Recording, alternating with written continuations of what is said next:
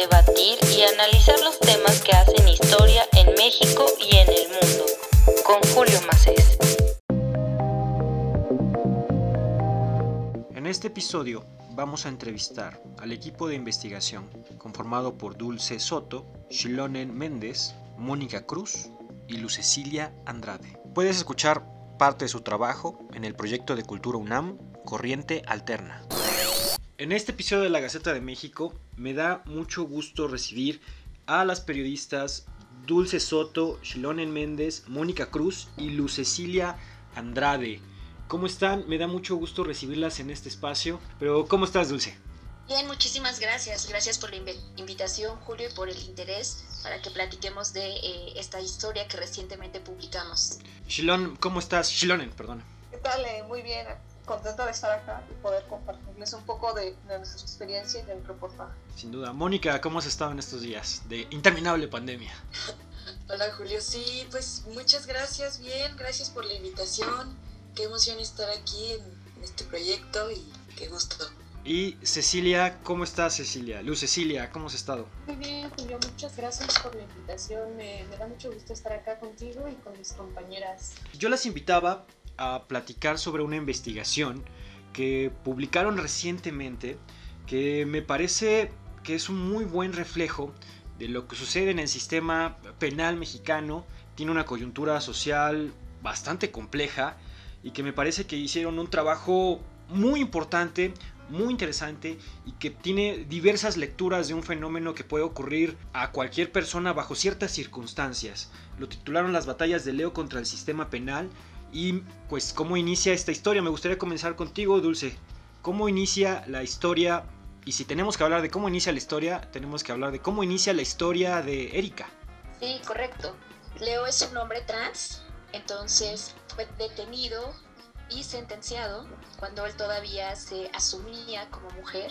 Entonces, eh, digamos, la sentencia y todo el proceso penal comenzó con el sistema leyendo a Leo como una mujer ¿no? Digamos que todavía mantiene esto porque Leo continúa en Santa Marta. Fue detenido en 2003 y eh, acusado supuestamente de participar en, un robo y un homicidio en un proceso penal bastante irregular. Tenía 18 años de edad únicamente y, le dieron una sentencia de 96 años, o sea, una cosa tremenda. Claro, populismo legal, como le decimos aquí en México, ¿no? Pena, o sea, es cadena perpetua, pero realmente son penas que jamás se van a cumplir. Claro, y entonces lo que sucede es que tiempo después comienza a estudiar derecho, comienza a comprender su caso, a darse cuenta de todas estas irregularidades y sobre todo a, decidir tomar cartas en el asunto, ¿no? Acción. Si ya no podía hacer nada más, logró apelar y que le disminuyeran la condena a 30 años. Y entonces a partir de ahí lo que, lo que se trazó como un objetivo es, como una persona sentenciada tengo derecho a la libertad condicionada cuando cumpla la mitad de mi condena. Entonces, cuando cumplió ya 15 años en prisión, la solicitó. Pero un juez se la otorgó con una condición que utilizara un brazalete de monitoreo electrónico para que el resto de la condena estuviera vigilado. De eso ahorita vamos a explicarlo un poco más. Ajá, claro. nos diste un muy buen contexto. Yo creo que la historia de Erika es, yo creo que se puede repetir en diferentes coyunturas. Habla del sistema de justicia bastante chafa que tenemos en muchas ocasiones, de los desequilibrios que existen, de la injusticia para ciertas personas.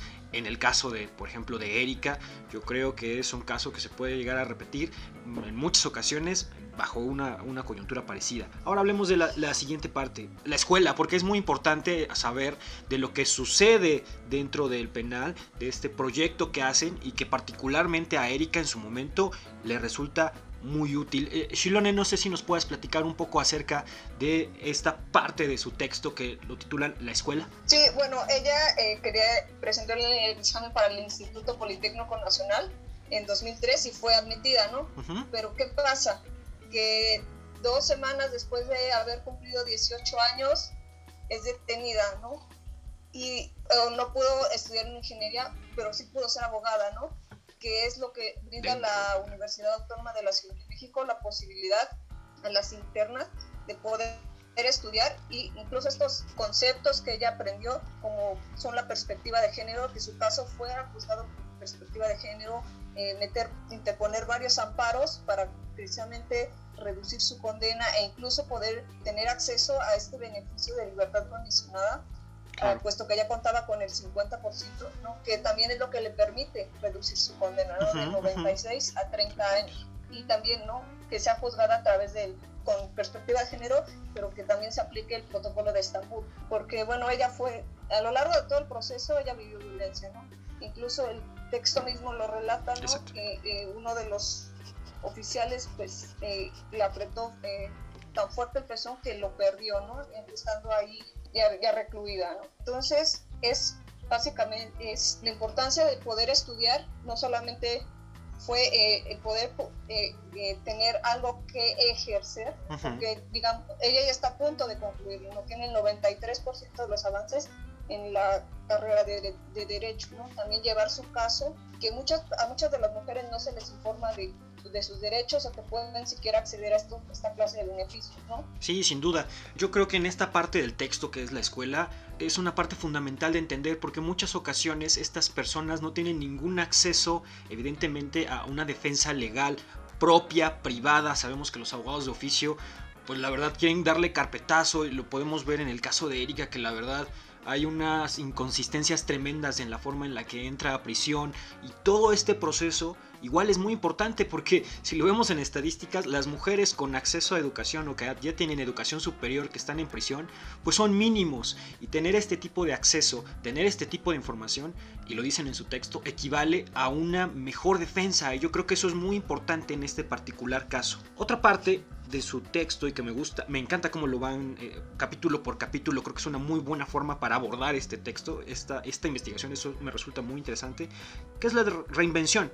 Y es que el caso de Erika y de Leo, o de Leo, de Erika, que es Leo también, es un caso bastante particular.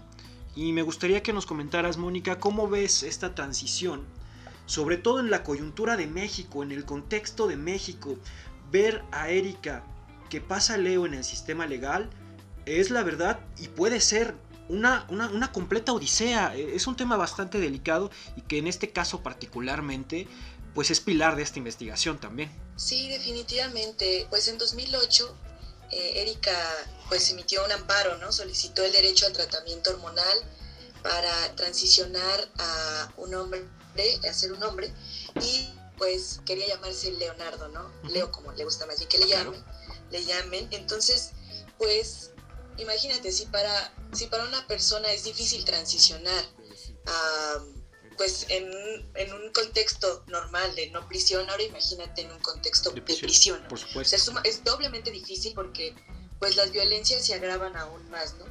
Entonces, este, pues definitivamente cuando, cuando él intenta comentarle a su familia, cuando le comenta y le dice que, que pues ella no es Erika, es Leo, él es Leo, pues su familia prácticamente pues lo deja solo, ¿no? Entonces, pues toda esta situación se eh, complejiza aún más su proceso porque para el beneficio de preliberación con el brazalete electrónico de vigilancia, pues es mucho más complejo que se, o sea, que se acceda a él si no se tiene el apoyo de la familia, ¿no? Si además no se tiene la, condición económica y no se tiene el apoyo de la familia, ¿no?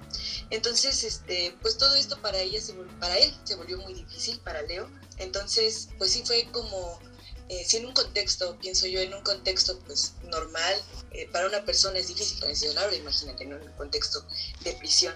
Entonces, pues más con este rechazo. Por ejemplo, en, este particular caso, ¿tú qué desventajas categóricas podrías ver al respecto de lo que le, le, sucede a Leo, en su caso? Sí, claro. Bueno, primero Leo, pues como decía Dulce, fue leído por el sistema como una mujer, ¿no? Y eso también ya desde un principio es una pues es una desventaja, ¿no? En un, pues en un contexto patriarcal, ¿no? De justicia, de punitividad.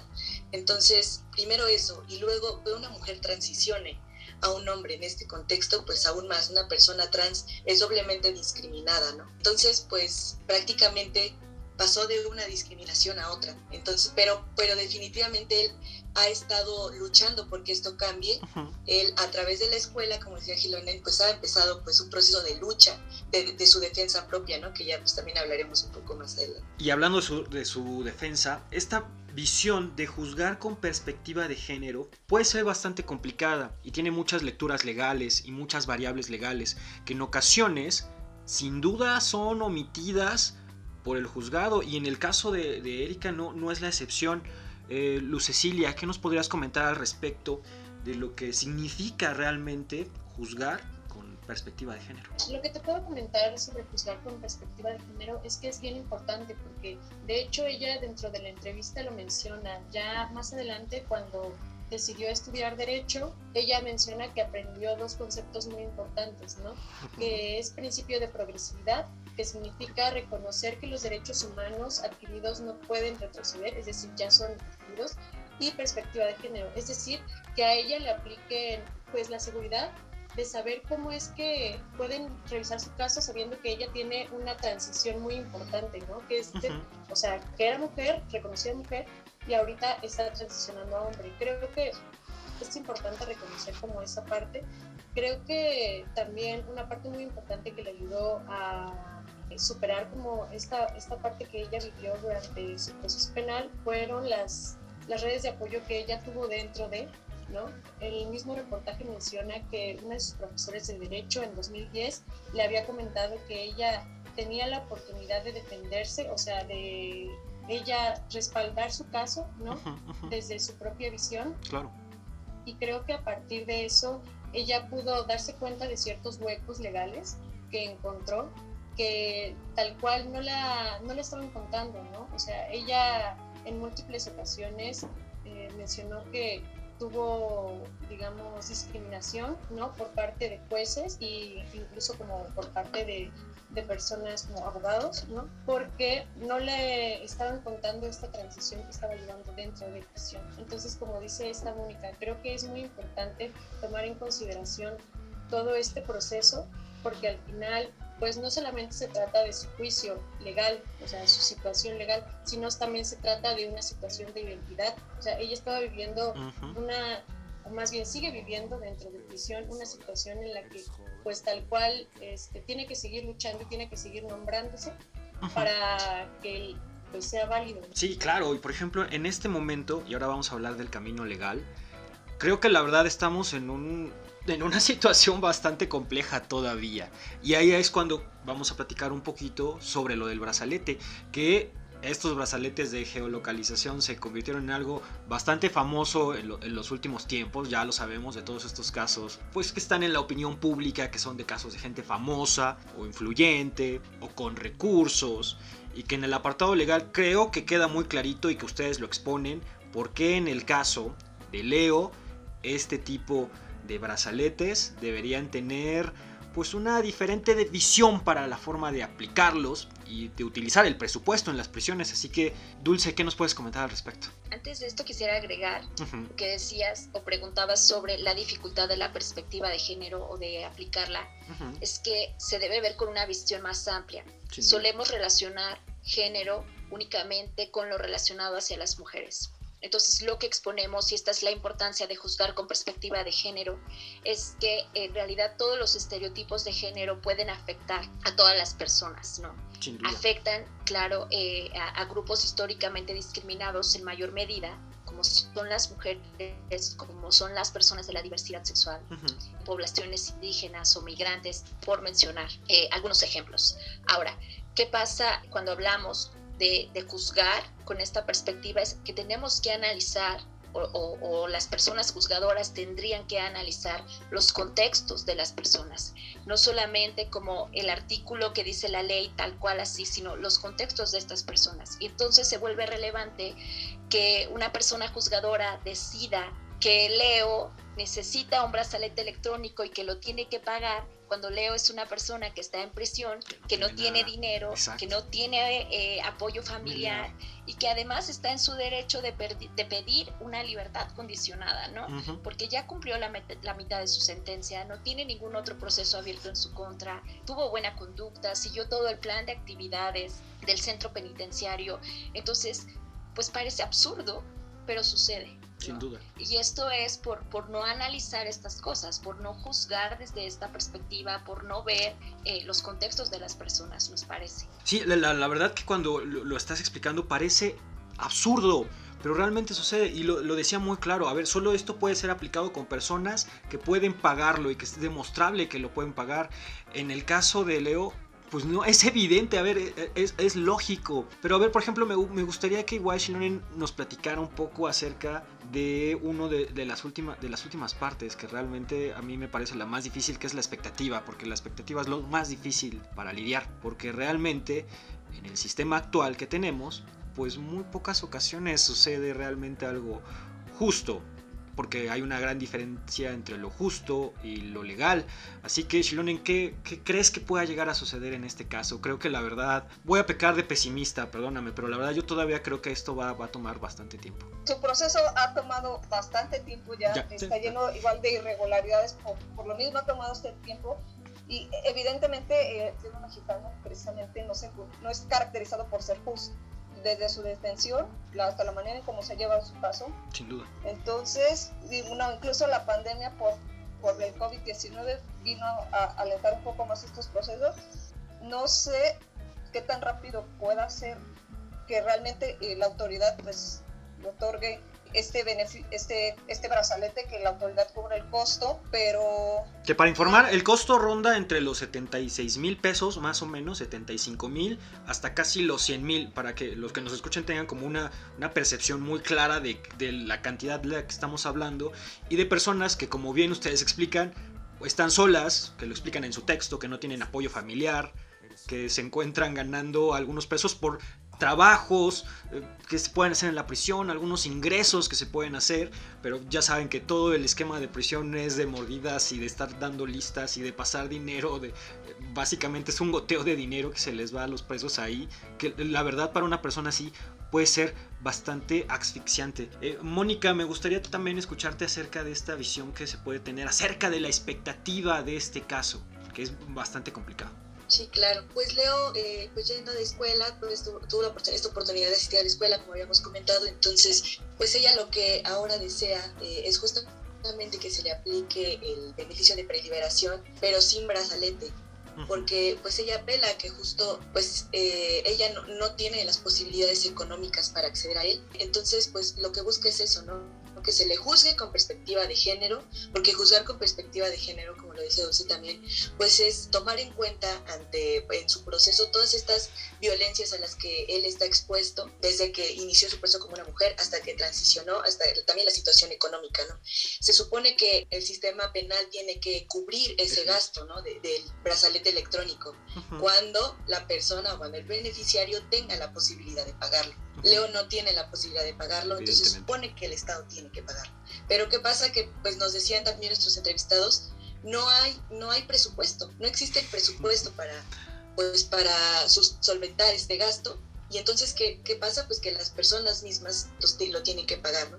Entonces, pues ella está luchando, ha puesto hasta ahora tres amparos para que esto sea posible y pues eso espera, ¿no? Y espera que, también espera ella terminar pues, la escuela, espera ya le falta poco, entonces quiere graduarse, ser pues de las personas que han, de la población que se ha graduado, ¿no? La población carcelaria que se ha graduado con este programa de la Universidad Autónoma de la Ciudad de México dentro de prisión. Claro, yo creo que eso sería un plan idóneo en su caso y que ojalá que así sea, porque la verdad cuando escuchas y te pones a leer este tipo de noticias es absurdo en ocasiones el sistema eh, penal mexicano. Y, la verdad yo creo que si fueras un jurista también lo podrías ver y lo podrías analizar. Luz Cecilia, te voy a preguntar algo que refleja mucho lo que es el sistema. A ver, dame tu afirmación o tu negativa. Si eres mujer, pobre y sin acceso a un servicio legal en México, simplemente podremos decir que te vas a quedar en la prisión aunque no hayas cometido ningún delito. Pues es muy complicado porque sabemos que hay grupos vulnerables, ¿no? Como son los grupos indígenas, son los grupos, pues, por ejemplo, las mujeres. Y me faltó agregar eso, ¿eh? Si eres indígena. Sí, o sea, si eres indígena también tienes una doble o triple discriminación. El lenguaje. También si eres mujer, si eres infante, si eres una persona de la tercera edad. Básicamente, si no eres un hombre como de mediana edad, eres muy vulnerable, ¿no? Entonces, pienso yo que este proceso que está viviendo Leo dentro de prisión es muy complicado pero estamos viendo que él se está dando paso solo, ¿no? estamos viendo que ha habido muchas respuestas positivas hacia este, su proceso y ya lo decíamos, ¿no? O sea, este, esto no ha, no ha sido de un día para otro, ha tenido que vivirlo a partir de estudiar derecho, a partir de revisar su propio caso, a partir de pedir este, ciertas solicitudes a jueces. Entonces, pienso que es complicado y pienso que es una cuestión bastante difícil de hecho, varias personas dentro de prisión, y ella en alguna ocasión comentó que si ella no, no se ponía las pilas, no iba a poder como darle resolución a su propio caso. Entonces, pienso que es muy complicado, sí, pero al final es posible. O sea, y Leo es una de las personas que ha podido demostrar que es posible. Entonces, ya ha habido como varias resoluciones. De, de hecho, hubo una reciente del sistema penitenciario donde le decían que por qué no le daban el brazalete ¿no? a Leo sin que él lo pagara. Correcto. Entonces ya se está viendo ese tema, ya se está revisando y creo que es muy importante mencionarlo. Sí, sin duda, Yo, yo, creo que es muy importante mencionarlo. Quisiera agregar eh, a lo que comentas, Ceci, es muy importante. Anoche revisamos el, el expediente de Leo, bueno, las notificaciones que, que, podemos revisar en la página de expedientes del Poder Judicial de la Federación o del Consejo de la Judicatura Federal y encontramos que se publicó esta notificación donde el juzgado está pidiendo a la autoridad competente, en este caso, que en un plazo de tres días explique ah, qué gestiones ha realizado para que eh, se le pueda otorgar el brazalete electrónico a Leo sin costo alguno. Es una esperanza, pero también sigue siendo una expectativa, porque es cierto lo que tú comentas, ¿no? El caso de Leo da esperanza, sí, como también dice Ceci, de que puede ser posible, pero también nos recuerda que todavía faltan muchos pasos, muchas cosas por hacer para que podamos tener un sistema de justicia que eh, juzgue sin discriminar y con igualdad. Sin duda, yo creo que ahí está en el clavo. Vamos a hacer una, una, ronda de, de, conclusiones y me gustaría saber para ustedes qué significó este caso, porque sin duda entrevistaron a muchas personas, se acercaron y fueron a ver a Leo. Yo creo que la experiencia de visitar un penal en México es bastante particular, sobre todo porque hay muchos simbolismos, hay muchos usos y costumbres, muchas formas que igual no son las mejores, pero son las que tenemos y a veces eh, las autoridades hacen pues, de la vista gorda, como se dice en México, para simplemente omitirlas. Me gustaría empezar contigo, Luz Cecilia. Bueno, pues en mi caso yo no pude asistir tal cual a, visitar a Leo, ¿no? Digamos que Dulce pudo hacer la asistencia, pero a través de ella sabíamos todo el proceso, ¿no? Ella incluso nos llegó a comentar que era complicado este, acercarse directamente a él porque en ocasiones podía hacernos una llamada, por ejemplo. Las, las llamadas que tenía permitidas para sus familiares o para sus amigos o para quien quisiera, en ocasiones nos ocupaba para comunicarse con Dulce, ¿no? Entonces creo que eso es muy valioso porque eh, es, Leo es una persona que se interesó mucho en, en, contar su historia, ¿no? O sea, no se cerró a la idea quiso hablarlo y digamos que Dulce fue como el, el puente para que esa comunicación y esta nota fuera como posible. Entonces creo que eh, es muy rescatable que el propio Leo haya decidido contar su historia. Mónica, ¿para ti qué significó contar esta historia, participar en esta historia? Creo que siempre hablamos de de las violencias que pueden atravesar eh, los cuerpos de las personas, ¿no? Como decías, en tanto mujeres, en tanto indígenas, en tanto eh, personas de la diversidad sexual. Claro. Pero ya verlo aterrizado a un caso específico, pues es darte cuenta de que, de cómo trabajan estas violencias y de cómo el sistema penal, el sistema judicial a veces no resuelve, no adentra en esa complejidad, ¿no? Que es multifactorial. Entonces, el caso de Leo es un caso sí de, de ejemplificación sobre esta dificultad, pero también pues de, esperanza un poco, pues en que en realidad las personas luchan, las personas están ahí resistiendo dentro de prisión, resisten en tanto se aferran a, su educación, a su identidad, ¿no? No soltar estas cuestiones también son una muestra de toda la resistencia que hay ahí adentro, pues de mujeres y hombres y disidencias, ¿no? Entonces, pues para mí fue un caso pues muy emblemático que pues pues impactó como esta visión acerca de pues de la complejidad que pues eh, representa todo este sistema ¿no? judicial y penal. Shilonen, ¿para ti qué significó esta investigación? Por una parte, demostrar que a partir de una, digamos, podemos venir aquí a hablar de números, pero ya, digamos, el caso de Leo es hacer tangible algo, una realidad mucho mayor, ¿no? enfocarnos en un caso particular que, como mencionaba Mónica, es emblemático. ¿no? Por una parte, eh, exponer que existe la posibilidad de que, o sea, sí, durante la detención todavía no, no existe la perspectiva de género, pero ya el momento de la ejecución ya es un gran avance con, con esta ley nacional de ejecución penal, ¿no? Pero también eh, ¿no? la indignación y demostrar que pues todavía se siguen cometiendo eh, actos de violencia no solamente contra las mujeres, sino en general contra los grupos vulnerables. Y pues esto evidentemente pues no representa una consecuencia para aquellos que lo ejercen, sino más bien pues al final eh, son estas personas privadas de la libertad quienes de alguna manera se están viendo afectadas porque en la mayoría de los casos podríamos decir que existe una detención injustificada. Finalmente, Dulce, ¿para ti qué, para ti qué significó esta investigación? Parece que tú fuiste la, la que visitó a, a, Leo y tuviste la oportunidad de, de tener una experiencia eh, más personal con, con, él y yo creo que eso también es, es bastante interesante y bastante valioso. Sí, claro. Mira, resaltaría dos cosas de todo el cúmulo de experiencias y aprendizajes que nos eh, trajo este reportaje. La primera es que rompió con el mito que yo tenía sobre las prisiones. Hay gente increíble ahí, hay gente que me trató muy bien, ¿no? Cuando fui al centro que yo esperaba que fuera, bueno, es Santa Marta, e, es un centro eh, además local, digamos, con otras medidas.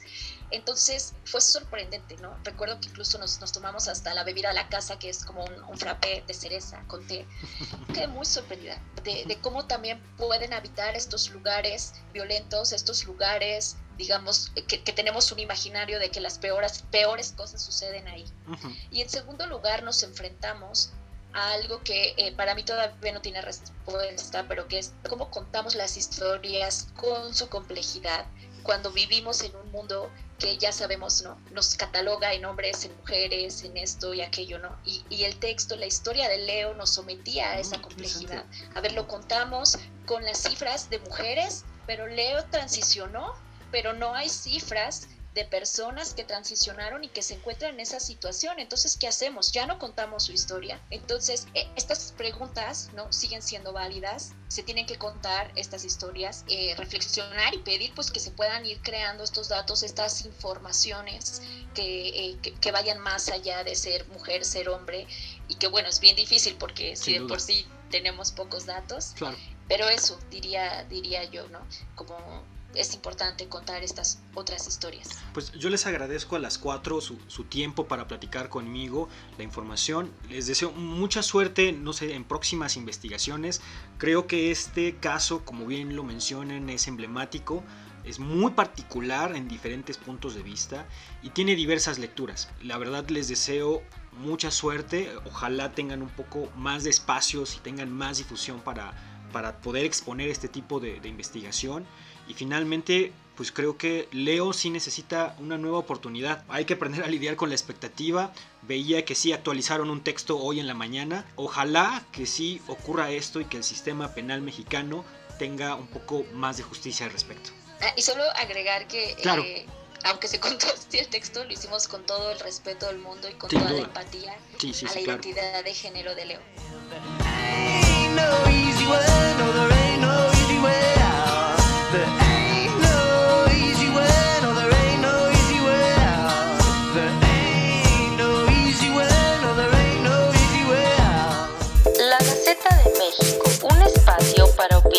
Debatir y analizar los temas que hacen historia en México y en el mundo.